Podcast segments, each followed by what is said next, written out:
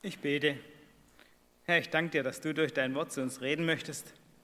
Ich möchte dich bitten, dass es in unser Herz geht, dass nicht nur im Kopf hängen bleibt, sondern dass du uns ansprichst durch deinen Heiligen Geist. Amen. Wir haben heute Erntedankfest. Wir haben uns vorher gerade schon ein bisschen beim Beten darüber unterhalten, dass die Wichtigkeit des Erntedankfests irgendwie scheinbar ein bisschen abnimmt. Ja? Meine, viele Leute haben gar keinen Bezug mehr dazu. Wir in der ländlichen Region schon noch ein bisschen mehr. Wer von der Landwirtschaft kommt sowieso. Ja? Erntedankfest, was bedeutet das überhaupt? Erntedankfest heißt, wir dürfen Gott Danke sagen, dass er was wachsen lässt. Ähm, wenn man sich das bewusst macht, wer aus der Landwirtschaft kommt, der weiß das, ja. Wir sind total angewiesen darauf, dass es immer wieder regnet. Jetzt hat man dieses Jahr eher einen feuchten Sommer, aber der Winter davor war sehr trocken. Und äh, da weiß man, wie wichtig das ist, dass Gott es immer wieder ausgleicht, wenn es mal trockene Zeiten gab und dann wieder feuchte Zeiten kommen. Eine Verheißung, die hat uns Gott gegeben, die steht in 1. Mose 8, Vers 22. Solange die Erde steht, wird nicht aufhören Saat und Ernte, Frost und Hitze, Sommer und Winter, Tag und Nacht. Genau, da habe ich auch auf der Folie dabei, wenn die Technik das weiterklicken möchte, die nächste Folie, da steht es drauf. Vielen Dank. Also diese Verheißung, die hat Gott dem Noah gegeben nach der Sintflut. Nachdem es so aussah, als wäre alles kaputt, alles zunichte, hat Gott verheißen, nein, es wird nicht so sein, dass alles zunichte ist, sondern es wird nicht aufhören, Saat und Ernte, Frost und Hitze, Sommer und Winter, Tag und Nacht. Das bezieht sich zunächst einmal natürlich auf das, was wir draußen säen und ernten. Die Hanna hat es in der Einleitung schon gesagt, so ein kleines Samenkorn, wenn man das in die Erde steckt und dann wächst es und je nachdem, was es war, wird es irgendwann später ein Riesenbaum. Unglaublich, was da für Kräfte dahinter stecken. Und es ist irgendwie auch spannend, dass Gott unsere, unsere Ernährung, ja, das, was wir am meisten brauchen, abhängig gemacht hat von ihm, von Saat, und Ernte, Frost und Hitze, von Regen und Sonnenschein. Er hätte das ja auch anders regeln können mit unserer Ernährung. Er hätte das ja so, wie er es ausnahmsweise mal in der Wüste für sein Volk gemacht hat, nämlich dass das Manna nachts immer vom Himmel fällt und dann können morgens alle aufstehen, was auflesen und dann können sie essen. Ähm, so hätte Gott es auch regeln können mit unserer Ernährung. Hat er aber nicht. Im Paradies war das vielleicht noch so ein bisschen, ja, dass Gott ähm, alles wachsen lassen hat, alle Bäume im Garten trugen Samen und Früchte, heißt es da, und die Menschen konnten von allen Bäumen essen, eben nur nicht von dem einen, von dem Verbotenen.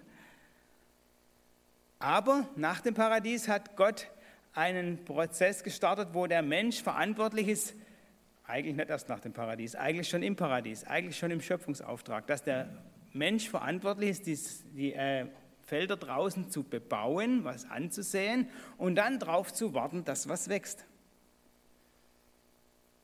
Säen und Ernten, das ist ein Prinzip, das Gott uns mitgegeben hat. Und wie ich schon gesagt, man muss immer darauf vertrauen, dass was wächst. Man kann nur Saatkorn in die Erde stecken und dann warten, was passiert. Und das entspricht so gar nicht unserer Machbarkeitsmentalität im 21. Jahrhundert. Wir sind gewohnt, ich nehme Euro in die Hand, wenn ich Hunger habe, gehe ich ins Supermarkt, kaufe mir, keine Ahnung, vier Äpfel dafür. Vielleicht sind es dann schon Bio-Äpfel bei vier Äpfel für einen Euro, weiß nicht. Oder halt ein paar mehr, wenn sie im Angebot sind, was auch immer. Und dann gehe ich aus dem Supermarkt raus und kann sofort reinbeißen. Dann kann ich meinen Hunger stillen. Das sind wir gewohnt in unserer Gesellschaft. Ja, das ist schon fast gefährlich manchmal, dass wir das so gewohnt sind, dass immer alles sofort verfügbar ist. Wenn ein Landwirt für 1 Euro Weizen sät, wir müssen jetzt die Landwirte fragen, wie viel Körner man da säen kann, je nachdem, wie die Saatgutpreise so sind, wie Monsanto die noch in die Höhe treibt oder so. Ja. Also, wenn man einen Landwirt für 1 Euro Weizen sät, dann muss man einfach säen und ein ganzes Jahr warten, bis was passiert. Und der Landwirt weiß, er ist davon abhängig, dass Gott die Sonne scheinen lässt und dass Gott es regnen lässt. Merkt ihr, was für einen Unterschied es ausmacht? Unsere Machbarkeitsmentalität, unsere Mentalität, gewohnt zu sein, wenn ich Hunger habe, gehe ich wohin, kaufe mir was, stopp's rein, fertig. Oder dieses Säen- und Erntenprinzip, das in der Bibel vorkommt, dass wir darauf angewiesen sind, dass Gott seinen Segen, seinen Regen schenkt. Heute in der Predigt soll es um dieses Prinzip von Säen und Ernten gehen. Und da wird eins gleich mal vornherein deutlich. Im Reich Gottes kann man nicht so kalkulieren, kann nicht sagen, immer wenn ich einen Euro investiere, kommt genau so viel raus. Sondern im Reich Gottes ist es so wie beim Säen und Ernten. Ich muss was säen und dann muss ich darauf vertrauen, dass Gott irgendwas wachsen lässt. Und ich weiß noch nicht, wie viel wächst. An vielen Stellen in der Bibel wird dieses Prinzip von Saat und Ernte gebraucht. Und an vielen Stellen wird es auch im übertragenen Sinne gebraucht. Jetzt nicht nur in der Landwirtschaft, dass wir was zu essen haben, sondern eben auch sonst säen und ernten. Und da gibt es einen Vers in Hosea 10, Vers 12. Vielen Dank. Da heißt es, säet Gerechtigkeit. Und ich habe gleich mal dahinter geschrieben, wie man das im Hebräischen eigentlich übersetzen muss, dieses Wort Gerechtigkeit, nämlich Gottes heilschaffendes Handeln. Und erntet nach dem Maß der Liebe. Pflüget ein neues, solange es Zeit ist, den Herrn zu suchen, bis er kommt, um Gerechtigkeit über euch regnen lässt. Säet Gerechtigkeit, säet heilschaffendes Handeln Gottes. Und dann dürfen wir ernten nach dem Maß der Liebe. Pflüget ein neues, ja, immer wieder, auch bei Missernten, wenn einmal die Ernte fast ausgefallen ist durch irgendwelche äh, Dürrezeiten oder äh, irgendwelche Ungeziefer, die alles kaputt gemacht haben oder so, muss der Landwirt wieder umpflügen und wieder Neues säen und in der Hoffnung, dass nächste Mal wieder was Gutes wächst. Unsere Aufgabe als Christen ist also hier nach diesem Vers, Gottes heilschaffendes Handeln in die Welt zu sehen. Was heißt es, Gottes heilschaffendes Handeln in die Welt zu sehen? Wir kennen das, je nachdem, was wir aussehen an Worten, kommt auch Verschiedenes zurück. Wenn wir böse Worte zu Menschen sagen, manchmal merkt man es erst hinterher, wenn sie schon raus sind, was die jetzt angerichtet haben. Und aus der Seelsorge weiß ich, wie viele Menschen auch irgendwelche dummen Worte in der Kindheit schon mitbekommen haben, die sie so negativ prägen, dass sie ihr ganzes Leben lang daran zu knabbern haben. Also wenn wir uns fragen, was sollen wir aussehen, fallen uns schnell Dinge ein, Beispiele ein, wo schlechte Worte, schwierige, böse Worte ausgesät wurden und wo Menschen daran zu knabbern haben. Aber umgekehrt fordert Gott uns auf, Gutes zu reden, sein heilschaffendes Handeln den Menschen zu sagen. Wir kennen das, angstgesteuerte Botschaften werden überall gesät. Wir haben letzte Woche Wahl gehabt und haben dadurch das Resultat bekommen bei der Wahl, weil viel mit Ängsten gespielt wurde. Ja. Politische Parolen, die dumpf daherkommen, fördern Ängste in Menschen und dann wählen sie entsprechend. Oder manchmal auch, wie ich schon gesagt habe, in der Erziehung, im Blick auf unsere Kinder, gibt es manchmal auch Dinge, wo wir schwierige Worte gesagt haben, böse Worte gesagt haben, vielleicht irgendwie Worte, die nicht die Zukunft eröffnen, sondern irgendwie gesagt haben, wenn du so weitermachst, dann wirst, wirst, du, wirst du gucken, wo das rauskommt und sowas weiter. Also die eher die Zukunft verschließen. Und diese bösen Worte, die haben unheimliches Machtpotenzial. Die können unheimlich was anrichten bei verschiedenen Menschen. Aber unsere Aufgabe ist es, uns an Gottes Worten zu orientieren. Und seine Worte, die haben eine heilende Kraft. Das sind tröstende Worte und das sind ermutigende Worte. Wir haben dieses Jahr, wir machen immer eine Familienfreizeit und ähm, da war ich, waren wir dieses Jahr in Dänemark als ganze Familie und da haben wir bei den Bibelarbeiten mal ein Thema gehabt, das hieß verheißungsorientiert leben. Und ich habe einfach nur mal, das ist so ein Schatz, den ich mir mal im Laufe der Zeit immer angesammelt habe, immer erweitert habe, so, so Bibelworte, Verheißungen Gottes ähm, mal zusammengeschrieben. Das sind mittlerweile fünf Seiten, a 30 Worte auf einer Seite oder sowas. Alle diese Verheißungen mal ausgedruckt und den Menschen in der Bibelarbeit einmal verteilt. Und das war wie so, manche haben gesagt, wie so ein warmer Regen, ja, sich mal den Verheißungen, den ermutigenden Worten Gottes in dieser Menge auszusetzen. Da kann sich ja jeder eins aussuchen, das ihn gerade anspricht. Aber da mal zu sehen, wie Gott unendlich viele ermutigende Verheißungsworte uns gegeben hat. Und das ist eigentlich das, was Gott, Gottes heilschaffendes Handeln ist. Er möchte, dass wir Ermutigung weitergeben. Und das ist auch dieses Prinzip des Säens, das wir da finden. Säet dieses heilschaffende Handeln Gottes aus. Immer wieder ausstreuen, immer wieder ermutigende Worte weitergeben. Manchmal fallen einem natürlich Dinge ein, wo man sagt, da müsste ich denn jetzt mal einen Rüffel geben oder was weiß ich was.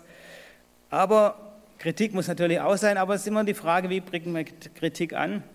Kritik kann man auch so anbringen, dass sie die Zukunft eröffnet, dass man sagt, Mensch, guck mal, das war vielleicht nicht gut, aber wie können wir es in Zukunft besser machen? Also in diesem Vers, da steckt unheimlich viel Verheißung. Und wenn man mal so diese Bibelworte aufschlägt, also ich finde immer hier einen ganz normalen Lutherbibel, ja, da sind die fett gedruckt in dieser, ähm, ich habe immer noch die 84er Luther-Übersetzung, aber ich habe ja die 2017er, das ist ähnlich, da sind sie auch fett gedruckt. Auf jeden Fall die mal rauszusuchen und zu sagen, ja, ich möchte von diesen Verheißungen leben. Im Grunde ist das ja eigentlich ein bisschen ein komischer Vers, der sagt, nicht, ähm, wartet mal drauf, bis ihr vom Heil Gottes so erfüllt seid, so erfüllt, dass es ähm, aus euch rausquillt, dass ihr nimmer anders könnt als heilvolle Worte sagen. Nein, er schickt uns eigentlich los, die heilvollen Worte Gottes auszusprechen und dann zu sehen, was dann auch daraus entsteht. Also wir sollen einfach mal sehen und dann wird man erleben, dass wir nach dem Maß der Liebe ernten können, heißt es hier. Und das ist ja das Besondere auch, dass Gott nie sagt, jetzt strengt euch einmal ein bisschen an, bringt einmal ein bisschen mehr Frucht. Ja? Aus der Landwirtschaft können wir das lernen.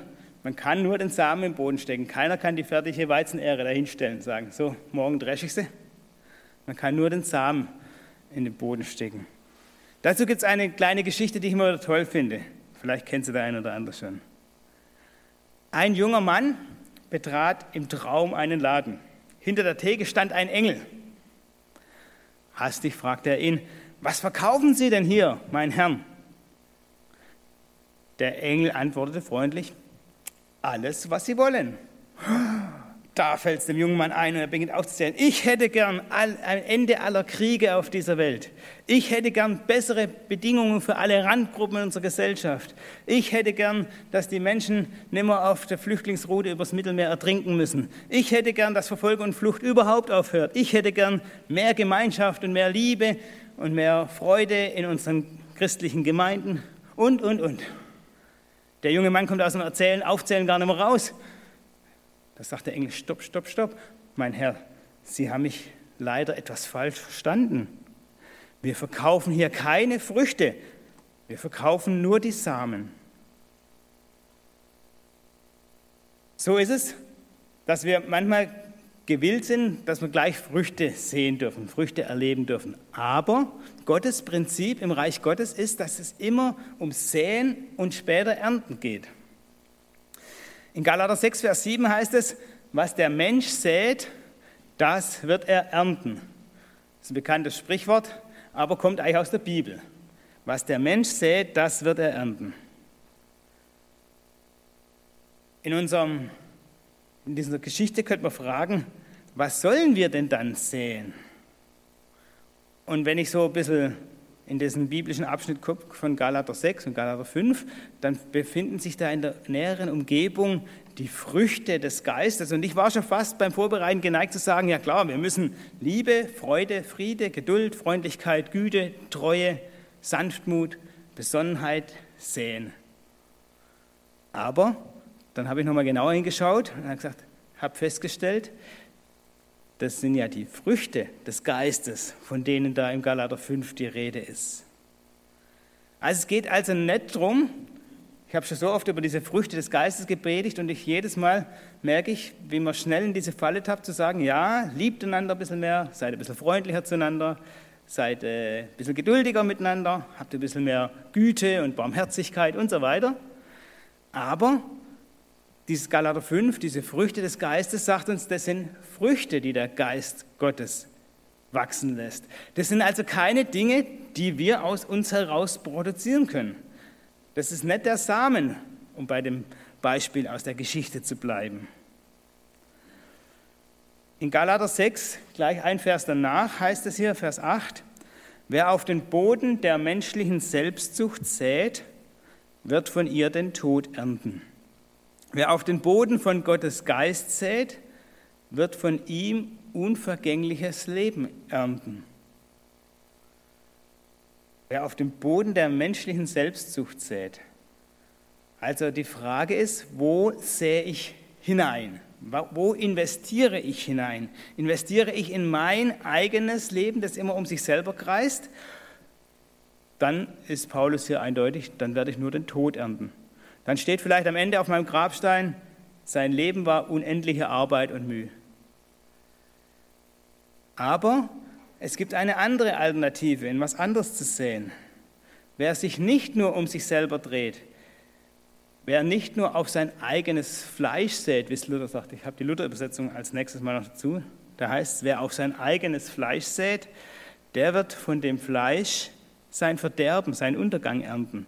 Wer aber auf den Geist sät, der wird vom Geist das ewige Leben ernten.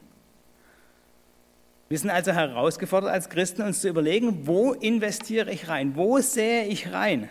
Sähe ich die Dinge, die mein Leben angenehmer machen, die mir verhelfen zu meinem Glück? Oder sähe ich auf den Geist, heißt es hier, auf den Boden von Gottes Geist? Das heißt, die Frage ist, was ist in meinem Leben, was hat da Priorität? Sehe ich die, in meine Beziehung zu Gott, investiere ich da rein? Investiere ich in meine Beziehung zu Gott und den Mitmenschen? Und dann werde ich auch andere Dinge ernten. Das Allerwichtigste ist aber, dass wir in unsere, in unsere Beziehung zu Gott investieren. Ich habe ein Beispiel dabei, das fasziniert mich jedes Mal. Da sät jemand wirklich in das Reich Gottes. Letzte Woche war ich auf dem Geburtstagsfeier. Unser ältestes Mitglied in der LKG in Uffenheim ist 91 Jahre alt geworden. Manche kennen den vielleicht, ich kann auch einen Namen sagen, Friedrich Haag aus Ulzenheim. Und er macht seit einigen Jahren jeden Monat eine Tour durch Ulzenheim, durch Weigenheim, durch Geggenheim und durch Reusch, vier Dörfer, und verteilt diese schönen Blättchen von den Marburger Medien. Die heißen mal Heute oder Leben oder wie auch immer. Da gibt es immer was Nettes zu lesen. Er bestellt die immer auf seine eigenen Kosten und er geht von Haus zu Haus und schmeißt in jeden Briefkasten. Jetzt könnte man natürlich sagen, naja, jetzt kann man mal gucken, wie viele Leute ziehen das auf den Briefkasten, schmeißen es gleich im Mülleimer. Kann passieren. Damit muss man rechnen. Das ist beim Säen immer so, dass nicht alles aufgeht. Aber manchmal, das erzählt er mir dann immer wieder freudestrahlend, manchmal darf er auch erleben, dass dieses, was er da tut, Frucht bringt. Dann gibt es da plötzlich ein Gespräch am Gartenzaun und da sagt jemand, boah, das, was da letztes Mal in diesem Blättchen drin stand, das hat mir so geholfen, das hat mir so gut getan. Und dann darf er erleben, dass das, was Gott verheißen hat, dass sein Wort nicht leer zurückkommt. Das finde ich toll, das Beispiel zu sehen, was Säen ausmacht. Säen ist nicht immer, dass man sagen kann, okay, wenn nicht 100 Prozent ähm, das alle lesen und toll finden, dann fange ich das gar nicht an, sondern säen bedeutet, vielleicht schmeißen es 80 Prozent tatsächlich weg, aber 20 Prozent spricht es vielleicht an. Und dann sät er einfach weiter. Und mit seinen 91, jetzt am Donnerstag hat er mir erzählt, dass es manchmal schon auch mühsam ist, dass er sich ein bisschen aufraffen muss, ja, wird auch nicht jünger. Aber er macht es weiterhin. Er geht jeden Monat von Dorf zu Dorf und verteilt diese Blättchen.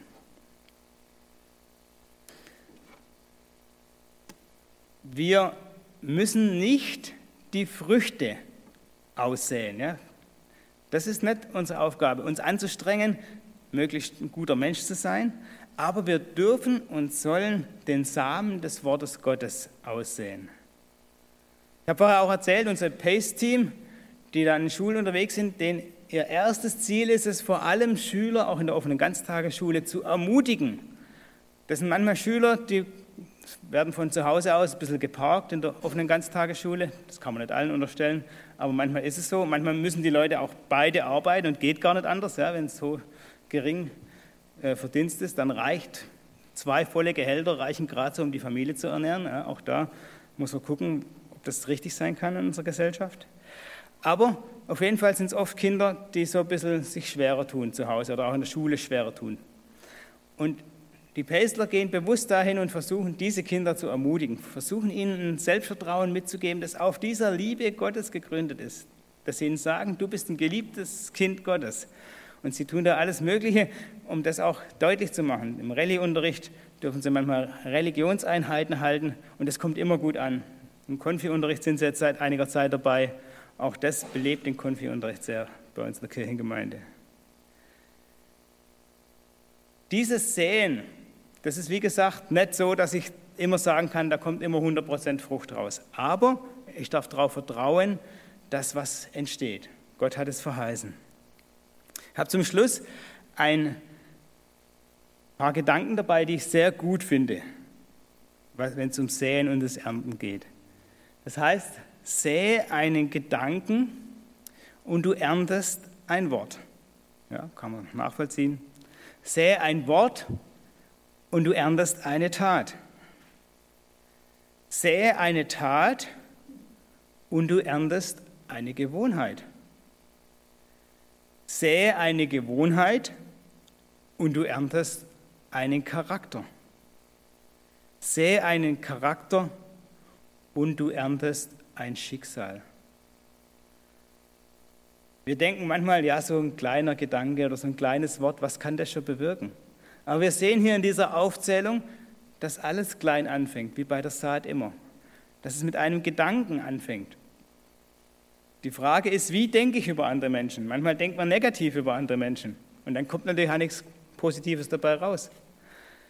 Aber dieser Gedanke, dass wenn wir uns Gedanken schenken lassen von Gott, wie er die Menschen sieht und diese Gedanken weitergeben in einem Wort und dann in einer Tat, ja, so geht es immer weiter. Eine Tat, die wir sehen, wird zu einer Gewohnheit, eine Gewohnheit wird zu einem, bildet einen Charakter. So klein fängt das Wort Gottes an. Und so was Großes kommt dabei raus.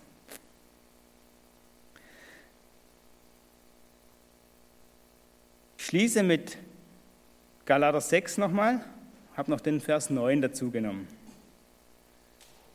Was der Mensch sät, das wird er ernten. Wer auf dem Boden der menschlichen Selbstsucht sät, wird von ihr den Tod ernten. Wer auf dem Boden von Gottes Geist sät, wird von ihm unvergängliches Leben ernten.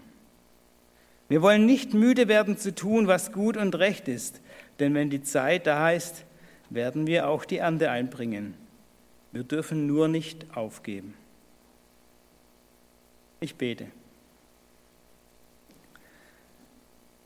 Herr, ich danke dir, dass du uns in der Natur dieses Prinzip von Säen und Ernten lehrst, was das heißt, auch im geistlichen Leben dass wir nur ganz kleine Dinge sehen können und dann darauf vertrauen dürfen und vertrauen müssen, dass du was Großes draus wachsen lässt. Danke, dass das auch für die Früchte des Geistes gilt, dass wir sie nicht produzieren können, sondern dass wir nur uns nach dir ausstrecken können, deine Liebe in unser Herz hineinlassen können und dann erleben dürfen, dass daraus Früchte in unserem Leben entstehen. Ich möchte dich bitten für jeden Einzelnen von uns, dass du uns das immer wieder klar machst, wie wichtig es ist, die kleinen Dinge, uns auf dich, in den kleinen Dingen auf dich auszurichten und dann zu erleben, was du Großes draus machen wirst. Amen.